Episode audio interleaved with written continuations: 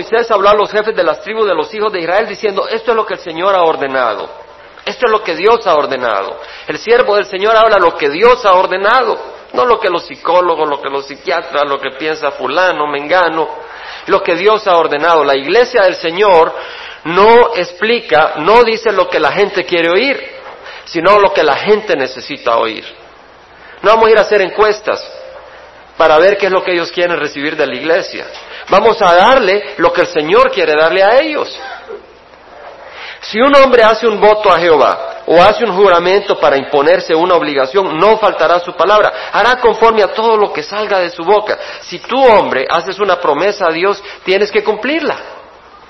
Asimismo, si una mujer hace un voto a Jehová y se le impone una obligación en su juventud estando en casa de su padre, si una mujer pues se hace un voto y su padre escucha su voto y la obligación que se ha impuesto y su padre no dice nada, entonces todos los votos de ella serán firmes y toda obligación que ha impuesto será firme.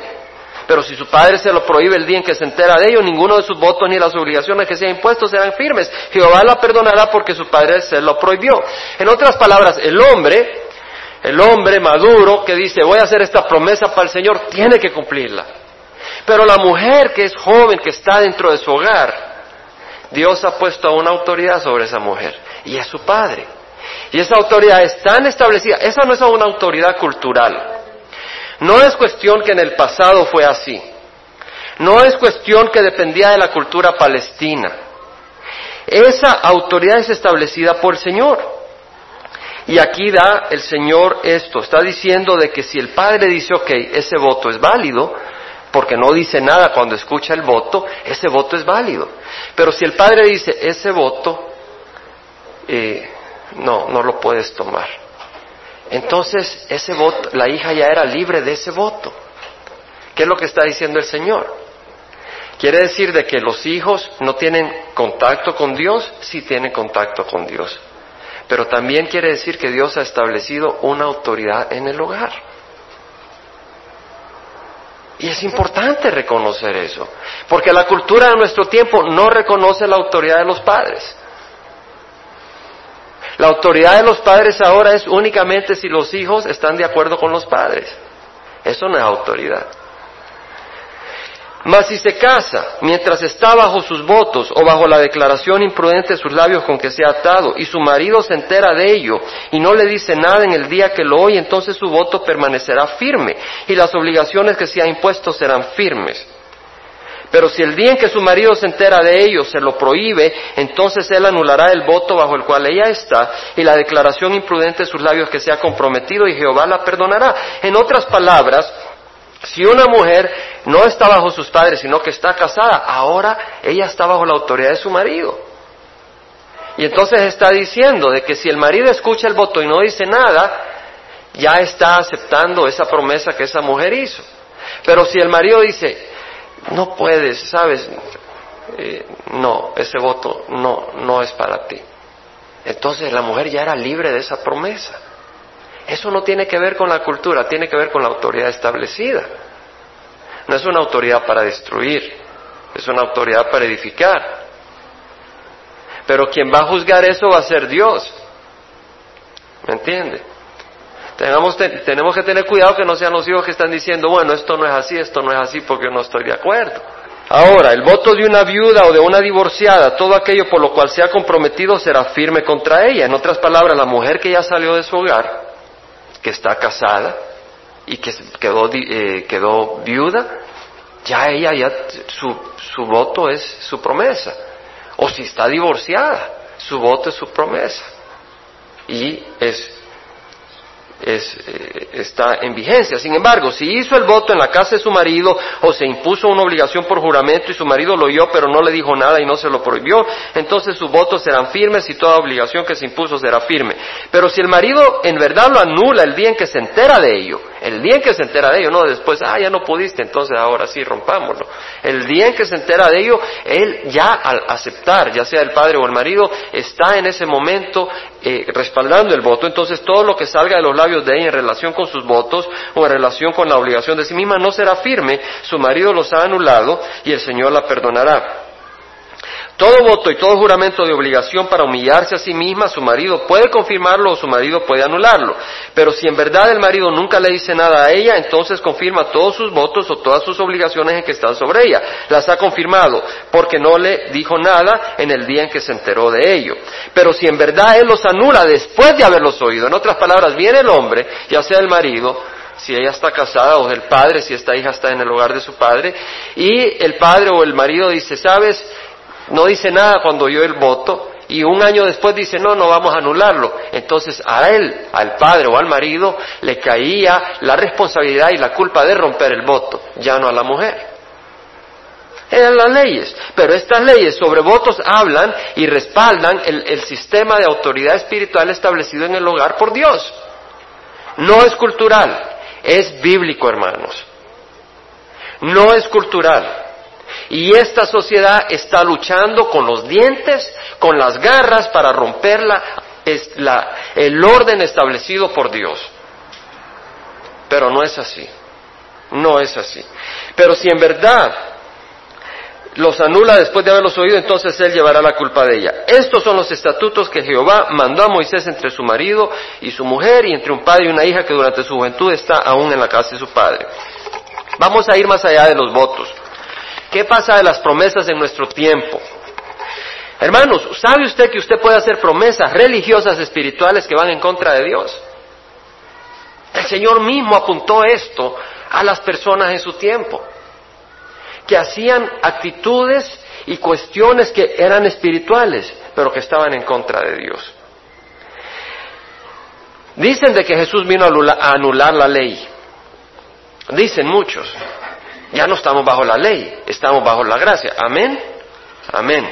Pero, ¿qué quiere decir eso? Jesús no vino a anular la ley, la vino a cumplir.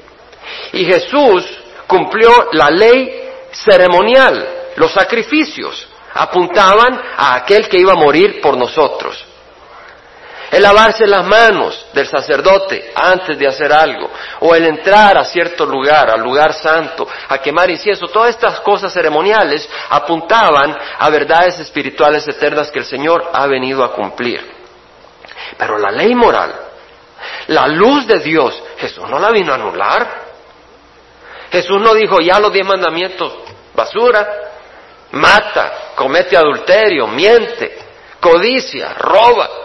No, no es así la cosa. Jesús dijo, no penséis que he venido para abolir la ley o los profetas. En otras palabras, algunos, cuando estaban oyendo la libertad que Jesús traía, la estaban poniendo acá, pero no en el corazón, y querían abusar de esa libertad. Y Jesús les dice, no penséis que he venido para abolir la ley o los profetas, no he venido para abolir, sino para cumplir, porque en verdad os digo que hasta que pasen el cielo y la tierra, no se perderá ni la letra más pequeña, ni una tilde de la ley hasta que toda se cumpla.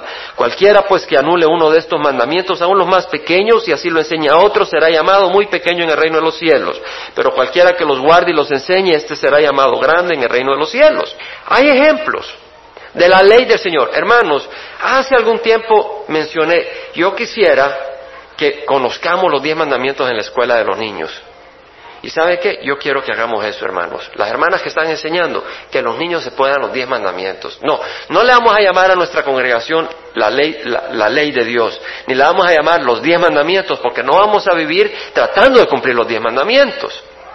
Pero los mandamientos de Dios nos muestran la luz de Dios nos muestran la justicia de Dios, nos muestran la rectitud de Dios y deberíamos de conocerlos, porque son una bendición. La ley de Dios no es una maldición en el sentido de que cuando el Señor dice no matarás, wow, qué bonito, el Señor no quiere que haya asesinatos. Cuando dice no robarás, qué hermoso, nuestro Dios es un Dios donde busca que no haya robo, que haya respeto para lo que los otros tienen. Cuando dice no codiciar, el Señor está diciendo, piensa lo que Dios te está dando, no busques lo que Dios no te da porque no te conviene. Cuando dice honra a tu padre y a tu madre para que tus días sean prolongados en la tierra que el Señor tu Dios te da, esa ley del Antiguo Testamento es vigente ahora, hermanos. Es vigente ahora. En Levíticos 28, 9 dice el Señor, guarda mis estatutos y cumplidlos. Yo soy Jehová que os santifico. Él nos separa, nos aparta. Todo aquel que maldiga a su padre o a su madre ciertamente se le dará muerte. Ha maldecido a su padre o a su madre, su culpa de sangre sea sobre él. ¡Wow! En el Antiguo Testamento, si un hombre, un muchacho de 16, 17, 18 años maldecía a su padre y a su madre, lo llevaban a la plaza y lo apedreaban, hermanos. ¿Por qué? Porque se tomaba en serio el respeto a los padres. Pero hermano, nos toca a nosotros como padres infundir en nuestros hijos ese respeto. En todo lo que podamos hacer. Y orar para que los jóvenes, los niños tengan ese respeto. No siempre ocurre. No siempre. Pero nosotros debemos de hacer todo lo que podemos para infundir en los hijos respeto a sus padres. Si alguna viuda tiene hijos o nietos que aprendan estos, dice 1 Timoteo 5.4, que aprendan estos primero a mostrar piedad para con su propia familia y a recompensar a sus padres, porque esto es agradable delante de Dios. Aquí estamos viendo la honra de Dios. O sea, el mandamiento de Dios de honrar a los padres. Acá Timoteo está diciendo, sabes, si tu, si tu madre es viuda, ya tiene edad y no puede ni trabajar, ayúdale. Esa es tu obligación como hijo. Eso es honrar a tu padre y a tu madre. Y si tu padre es anciano, 80 años, no puede trabajar, ayúdale. No le des la espalda. Vemos un ejemplo de la enseñanza de Dios. ¿Por qué escojo este ejemplo? Porque este mismo ejemplo es el que Jesucristo ocupó para romper un engaño y una hipocresía que había en ese tiempo.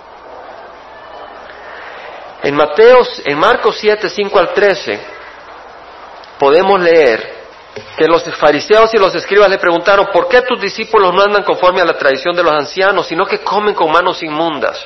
¿Por qué, por qué no se lavan las manos? Supuestamente había que lavarse las manos porque los judíos eran un pueblo especial y de esa manera, aunque estuvieran limpios, tenían que lavárselas porque entonces la comida eh, no iba a estar contaminada con nada que no fuera kosher, que no fuera aprobado y de esa manera no se iban a contaminar ellos. Pero el Señor les dijo, ¿sabes? Lo que entra no es lo que contamina, no, es lo que sale. Las palabras, las malas cosas, las malas palabras, las palabras de amargura, las palabras de envidia, las palabras de crítica, eso. Y es porque el corazón está podrido. Pero les dijo, bien profetizó Isaías de vosotros, hipócritas, como está escrito, este pueblo con los labios me honra, pero su corazón está muy lejos de mí, mas en vano me rinden culto, enseñando como doctrina preceptos de hombre. Hermanos, cuidémonos de no rendir culto en vano a Dios. Amén. Eso es para todos nosotros, hermanos. La enseñanza de Dios es sana. La enseñanza de Dios es un bisturí. Y la enseñanza de Dios la usamos en nuestras vidas para que nos limpie. Entonces la enseñanza de Dios nos dice, cuidémonos de no rendir culto al Señor en vano. En otras palabras, que tengamos una espiritualidad que niega la misma palabra del Señor. Cuidémonos, hermanos, porque es cierto. Es cierto. Podemos tener una espiritualidad que está negando la misma palabra del Señor. Moisés dijo, honra a tu padre y a tu madre. El ejemplo que usó el Señor. Y el que hable mal de su padre o de su madre, que muera.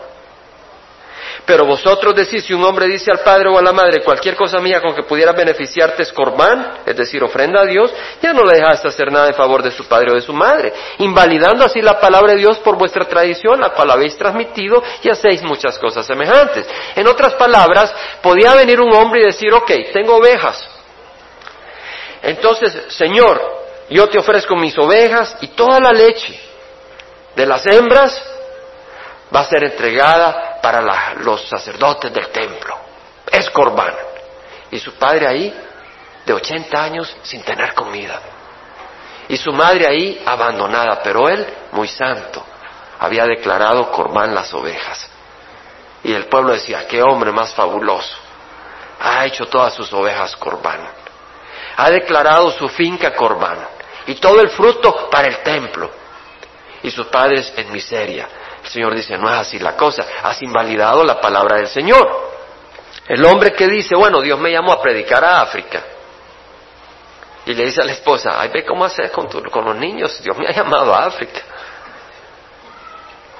Y se va, y, el grupo misionero, caramba, mira, a Julián, qué bárbaro, cómo, cómo dejó todo para ir a servir a Dios. Pues no es mentira. Esa es una contradicción, porque ha abandonado a su mujer, abandonó a sus hijos.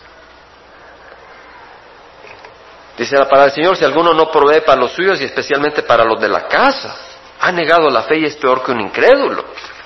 No, pero va a la iglesia, se bautizó, pero sí, no tiene ese corazón hacia los que dependen de él. Es peor que un incrédulo.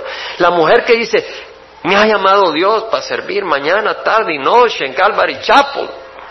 Y está tan ocupada que su esposo por allá y sus hijos tirados. Está equivocada.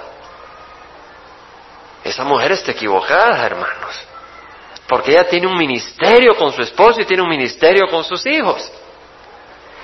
Y si va a empezar a servir a tal punto, tienes que servir. Espero que todos sirvamos al Señor.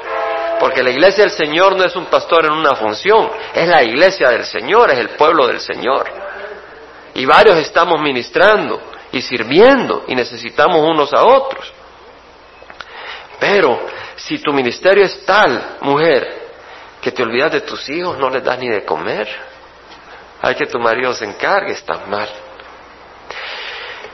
O tal vez el hijo de 11, 12, 13 años que su padre le dice, mira, no vayas a la reunión de la iglesia porque necesitas estudiar para el examen de mañana, ya has estado estudiando muy poco y te ha ido muy mal, necesitas estudiar. Y el hijo dice, no papá, yo, yo voy a la iglesia porque es de Dios y tengo que ir a la iglesia y voy a ir al servicio. Y desobedece, no es espiritual. Lo que él quiere es ir a platicar con los amigos, no es espiritual. Tal vez la madre le dice a la hija, sabes, quiero que me ayudes a limpiar porque viene tu tío y va, va, a venir a la casa, ayúdame a limpiar. Y la hija se escapa, no vamos a ir a dar invitaciones para Summer Harvest. Y le desobedece. No es espiritual. El hombre que busca separarse de su esposa porque no es cristiana. No, pero mira la hermanita, la otra, tan llena del Señor. Con ella vamos a hacer un equipo misionero fabuloso. Si una hermana Hermano, dice la palabra del Señor, tiene una mujer que no es creyente y ella consiste en vivir con él, no la abandone. Y la mujer cuyo marido no es creyente y él consiste en vivir con ella, no, él consiente, perdón, no consiste, ella, él consiente en vivir con ella, no abandone a su marido. La palabra del Señor. Entonces está clara para el Señor. Una vez se me acercó una persona que quería que le, que le casara. Hermano, ¿cómo estás? Gustazo de verte mira, quisiera que me, casa, que me cases. Pero yo creí que estabas casado. O sea, que te has divorciado, yo sé, pero no es ella cristiana con la que te divorciaste, si es cristiana. Pero con ella estamos sirviendo al Señor. Lo siento, no te puedo casar.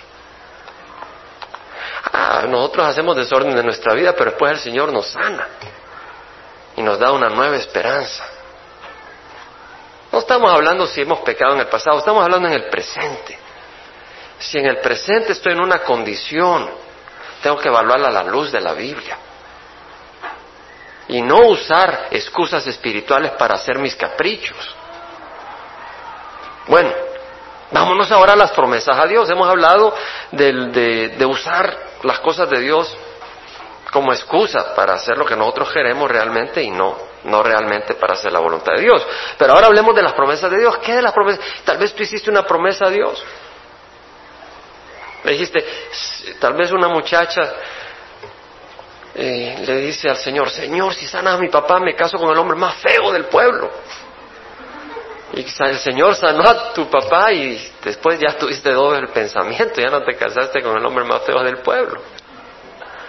Pues gracias a Dios por la cruz y por Jesús que podemos venir y pedirle perdón y aprender algo, no hacer promesas. Mateo 5:33 dice, también habéis oído que se dijo a los antepasados, no jurarás falsamente, sino que cumplirás tus juramentos al Señor. Pero yo os digo, no juréis de ninguna manera, ni por el cielo, porque es el trono de Dios, ni por la tierra, porque es el estrado de sus pies, ni por Jerusalén, porque es la ciudad del gran rey. En otras palabras, no digas, juro por Dios que voy a hacer esto para el Señor. Juro por Dios que eh, voy a dar al final del año eh, 15 mil dólares para esta cosa, porque me va a ir bien y yo sé y no sabe lo que va a pasar. primero no jures ni por el cielo porque es el trono de Dios, es decir, es santo, le pertenece a Dios, no es tuyo. Estás hablando de cosas superiores. Ni por la tierra, porque tampoco te pertenece, es el estrado de sus pies. La tierra le pertenece a Dios. Ni por Jerusalén, porque es la ciudad del gran rey. Ni jurarás por tu cabeza, porque no puedes hacer blanco o negro ni un solo cabello. Ahora sí se pinta. Pero no estamos hablando de pintarse, estamos hablando de naturalmente. Antes bien sea vuestro hablar sí, sí o no, no, y lo que es de más de esto procede del mal. Santiago dice, oíd ahora los que decís, hoy o mañana iremos a tal o cual ciudad y pasaremos allá un año, haremos negocio y tendremos ganancias. Sin embargo, no sabéis cómo será vuestra vida mañana. Solo sois un vapor que aparece por un poco de tiempo y luego se desvanece. Más bien deberías decir, si el Señor quiere. Entonces no hagas juramentos a Dios. Yo voy a hacer esto, yo voy a hacer lo otro. No sabes cómo va a ser mañana. Tu vida es un vapor. Tampoco digas si el Señor quiere como excusa. Dice el Señor quiere realmente. Bueno, ¿qué dice? Vamos a hacer este proyecto y necesitamos el apoyo y todo. Pues el Señor quiere, pues vamos a estar en ese proyecto. Si lo dices de corazón, gloria a Dios. Y ora y mira si el Señor quiere que tú seas parte de ese proyecto. Ahora puedes decir, si el Señor quiere, porque te dice, hermano, necesitamos unas manos para poner las mesas antes del servicio el próximo domingo. ¿Crees que puedes? Si el Señor quiere. Y lo que pasa es que te estás lavando las manos. Ahí estás usando el nombre de Dios en vano. No usemos la palabra de Dios si el Señor quiere en vano. Realmente, usémosla en serio. Si el Señor quiere, realmente busquemos cuál es la voluntad del Señor y ver si Él quiere. Entendiendo que depende de Él. ¿Qué, qué hermanos, entonces, cuando uno va a una corte? ¿Puedes jurar si vas a una corte y tienes que dar un testimonio? Veamos lo que hizo Pablo, es decir, usar a Dios como testigo. ¿Puedes usar a Dios como testigo? En Filipenses 1.8, Pablo dice, Dios me es testigo de cuánto os añoro a todos con el entrañable amor de Cristo Jesús.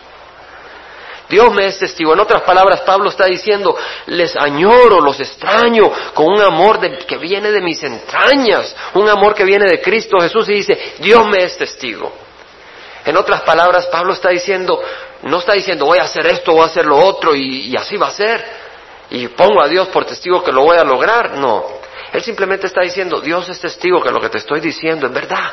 En 1 Tesalonicenses 2.5 dice, porque como sabéis, nunca fuimos a vosotros con palabras lisonjeras ni con pretexto para lucrar. Dios es testigo, dice Pablo.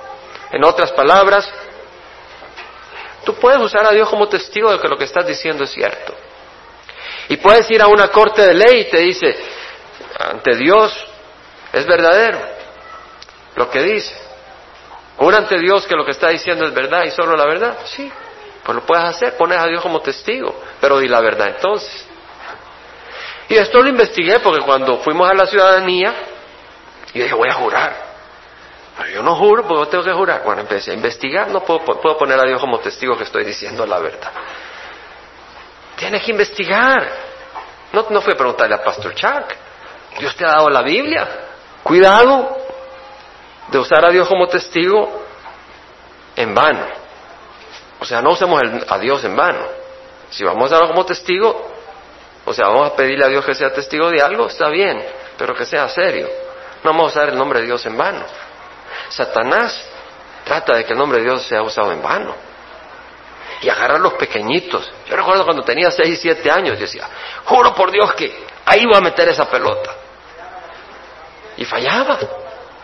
Y tenía esa, esa, cuando tenía unos 6, 7 años, me agarró esa, esa mala costumbre, que por todo quería jurar. Y yo sabía que estaba malo, pero no tenía poder. Cosa más rara. Era una influencia satánica sobre mi vida teniendo 6, 7 años. No, no creas que era Satanás yo, pero esa influencia satánica. Hermanos, ora por tus hijos. Estoy hablando en serio. Pequeño como estaba, Satanás estaba jugando con mi mente y tuve un sueño. Y en ese sueño vi a Jesús y me dijo, no jures. Ya no pude jurar.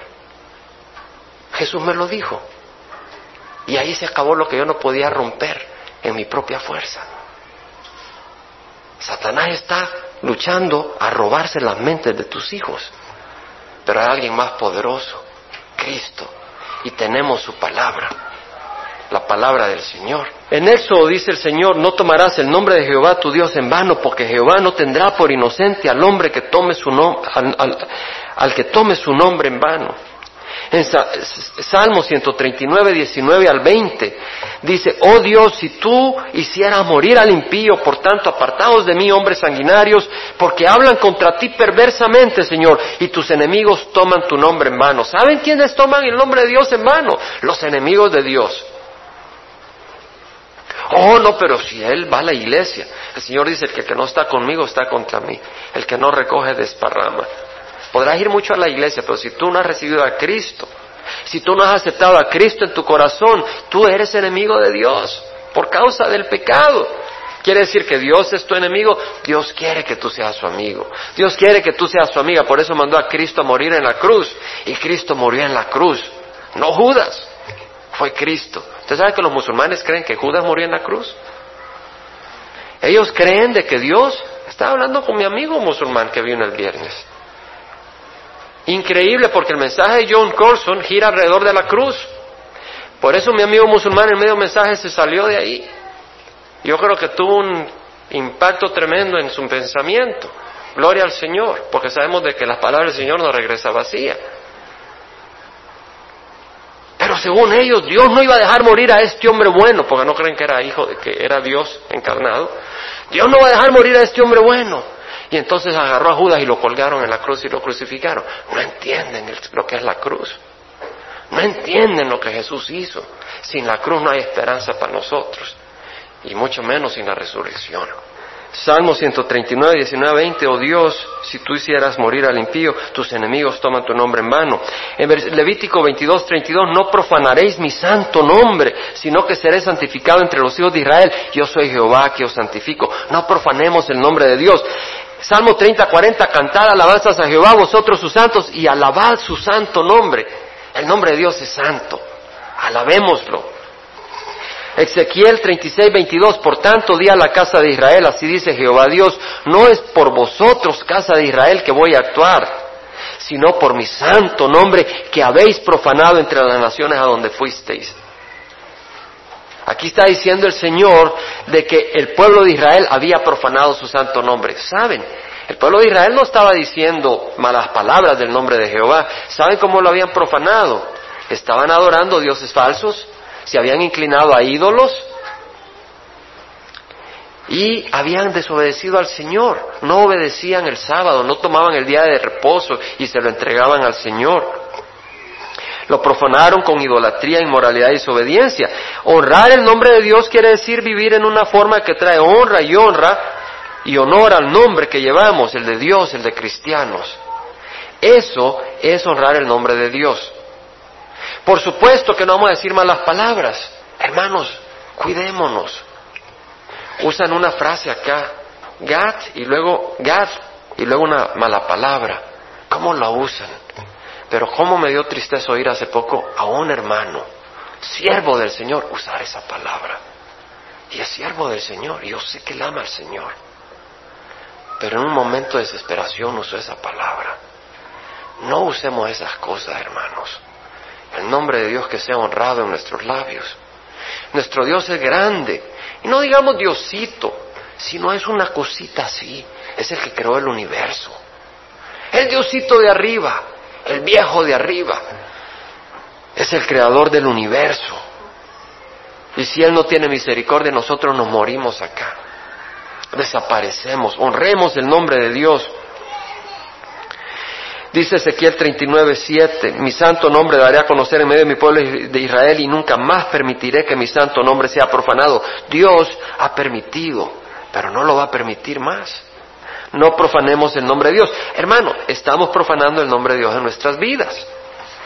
¿Qué fama tienes en tu trabajo? ¿Te das cuenta? ¿Qué fama tienes en tu trabajo? Porque saben que sos cristiano. Estaba bromeando con alguien y le digo, te va a salir la nariz de Pinocho por mentiroso. Me dice, uy, me juzgaste y vos que sos cristiano, me dice. Te llamas cristiano, pero estás viviendo mal. ¿El Señor te, te odia? No. El Señor lo único que te pide es que vengas y te arrepientas. Si tú estás fuera del camino del Señor, ven al camino del Señor. No uses la gracia afuera del camino del Señor, porque estás pateando la sangre de Cristo. Pero ven, arrepiéntete y aprovecha toda la gracia del Señor. Porque el Señor lo que quiere es borrar todos tus pecados, perdonar todas tus iniquidades, Salmo 103. Me fascina ese salmo. Él es el que perdona todas tus iniquidades, el que sana todas tus enfermedades. El Señor no quiere que tú digas, oh, yo no, yo soy muy pecador. No, el Señor quiere que vengas, Él te quiere dar salud, Él te quiere bendecir, Él te quiere refrescar. Ven al Señor, agarra todo lo que Él te quiere dar. Solo que no te quedes allá en el pecado. ¿Cómo te, cómo te portas cuando la gente te trata mal? Ahí está difícil. El mensaje del viernes no era solo para matrimonios, hermanos. El mensaje de viernes estaba una bomba atómica para cualquier cristiano. Porque hablaba de morir en la carne. Muere, muere, muere, muere. Y es difícil.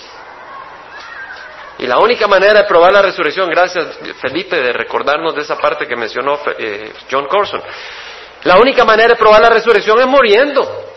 Y entre más tú tardas en morir a la carne, más te va a tomar que puedas resucitar y probar la vida eterna de Dios. Estamos hablando espiritualmente en este mundo. ¿Cómo te comportas cuando te tratan mal? ¿Te pones igual a ellos? ¿Empiezas a tirar gritos e insultos? ¿Actúas como Dios te lo pide o como Dios no te lo pide? El Señor dijo, habéis oído que se dijo, amarás a tu prójimo y odiarás a tu enemigo. Pero yo os digo, amad a vuestros enemigos y orad por los que os persiguen para que seas hijo de vuestro Padre que está en el cielo. No lo digo yo. Amad a vuestros enemigos y orad por los que os persiguen, para que seas hijo de vuestro Padre que está en el cielo. En otras palabras, para que realmente lleves el nombre de Dios. Entonces, si tu enemigo te irrita, el Señor dice, ámalo y ora. No te lo comas, no eches chambres, no destruya su imagen, mejor ora por esa persona. Y si no lo estás haciendo, no estás llevando el nombre de Dios.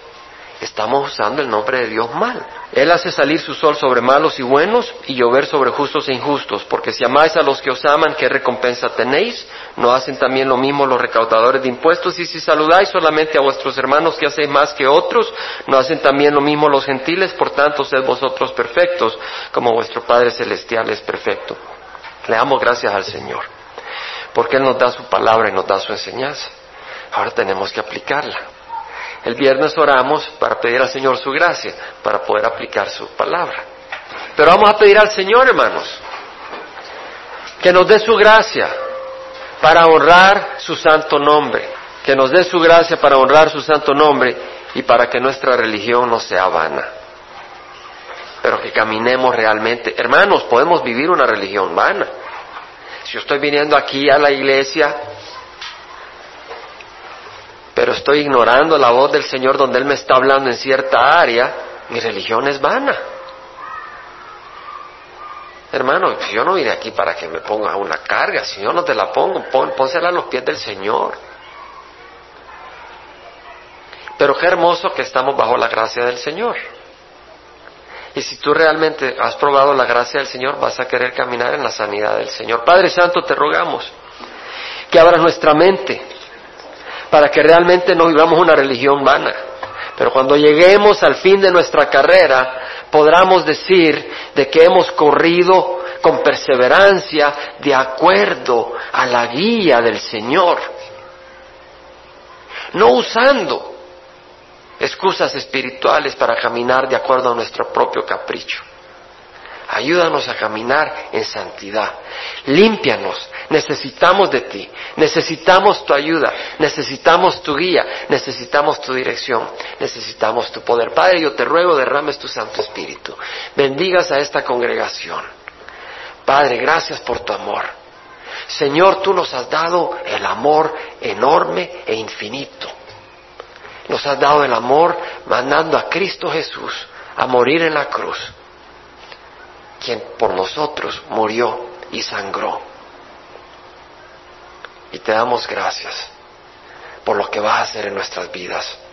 Ahí donde tú estás, si tú quieres vivir una religión sana y no vana, fíjate lo que te pregunto, no depende de ti, depende del Señor, pero depende de ti que se lo pidas y Él te va a ayudar. ¿Qué tal si ahí donde tú estás le dices al Señor, Señor, ayúdame a vivir una religión sana y no vana? Pídeselo de corazón. ¡Wow! Si se lo pides, amárrate el cinturón. ¿Qué tal si se lo pides? Señor, ayúdame a vivir una religión sana, no una religión vana. Ayúdame a vivir con el poder del Espíritu Santo. Ayúdame a amar. Ayúdame a amar. Pone en mi corazón el deseo de amar a quienes no deseo amar. Pon en mi corazón amar aunque no tenga deseos de amar. Dame un corazón obediente y humilde transfórmame para que pueda brillar la luz de Cristo en mi vida. Amén. En el libro de San Lucas leemos de que cuando llegaron al lugar llamado la calavera crucificaron ahí a Jesús y a los malhechores, uno a la derecha y otro a la izquierda. Jesús decía, Padre, perdónalos porque no saben lo que hacen. Jesús perdonando. Y echaron suerte, repartieron entre sí sus vestidos, y el pueblo estaba ahí mirando, y aún los gobernantes se mofaban de él, diciendo a otro salvó que se salve a sí mismo, si este es el Cristo de Dios su escogido. Los soldados también se burlaban de él, acercándose y ofreciéndole vinagre, y diciendo, si tú eres el rey de los judíos, sálvate a ti mismo. Había también una inscripción sobre él que decía, este es el rey de los judíos. Uno de los malhechores que estaba colgando, le lanzaba insultos diciendo, no eres tú el Cristo, sálvate a ti mismo y a nosotros. Pero el otro le contestó y reprendiendo le dijo, ni siquiera temes tú a Dios a pesar de que estás bajo la misma condena, nosotros a la verdad justamente, porque recibimos lo que merecemos por nuestros hechos, pero este nada malo ha hecho. Y decía Jesús, acuérdate de mí cuando vengas en tu reino. Él le dijo, en verdad te digo, hoy estarás conmigo en el paraíso.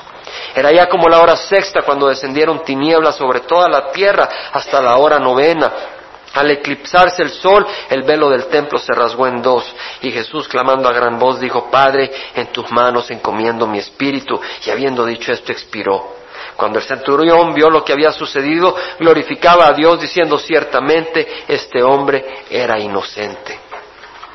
Juan nos dice en su Evangelio, fueron los soldados y quebraron las piernas del primero y también la del otro que había sido crucificado con Jesús. Pero cuando llegaron a Jesús, como vieron que ya estaba muerto, no le quebraron las piernas. Pero uno de los soldados le traspasó el costado con una lanza y al momento salió sangre y agua. La sangre habla de la redención, del perdón. El agua habla de la frescura. El Señor murió para darnos perdón y para darnos agua. El Señor no murió para juzgarnos. El Señor no murió para traernos condenación. El Señor no murió para apuntar a nuestros pecados. El Señor no murió para apuntar a nuestros defectos. El Señor no murió para decir, ahí estás tú, que eres malvado, muere tú también. El Señor murió para perdonar por tus pecados y decir, entra al reino, ven conmigo, vamos a la casa de mi Padre. En la casa de mi Padre hay muchas moradas, si no fuera así os lo hubiera dicho, pero porque me voy a preparar una morada, vengo y te tomo conmigo para que donde yo esté, tú estés conmigo. El Señor murió para darnos agua viva. Entonces la palabra del Señor hoy ha juzgado nuestros pensamientos. La palabra del Señor hoy ha juzgado nuestro corazón para que lo traigamos a los pies de Cristo y Él los lave. Entonces cerramos los ojos y preparamos nuestro corazón.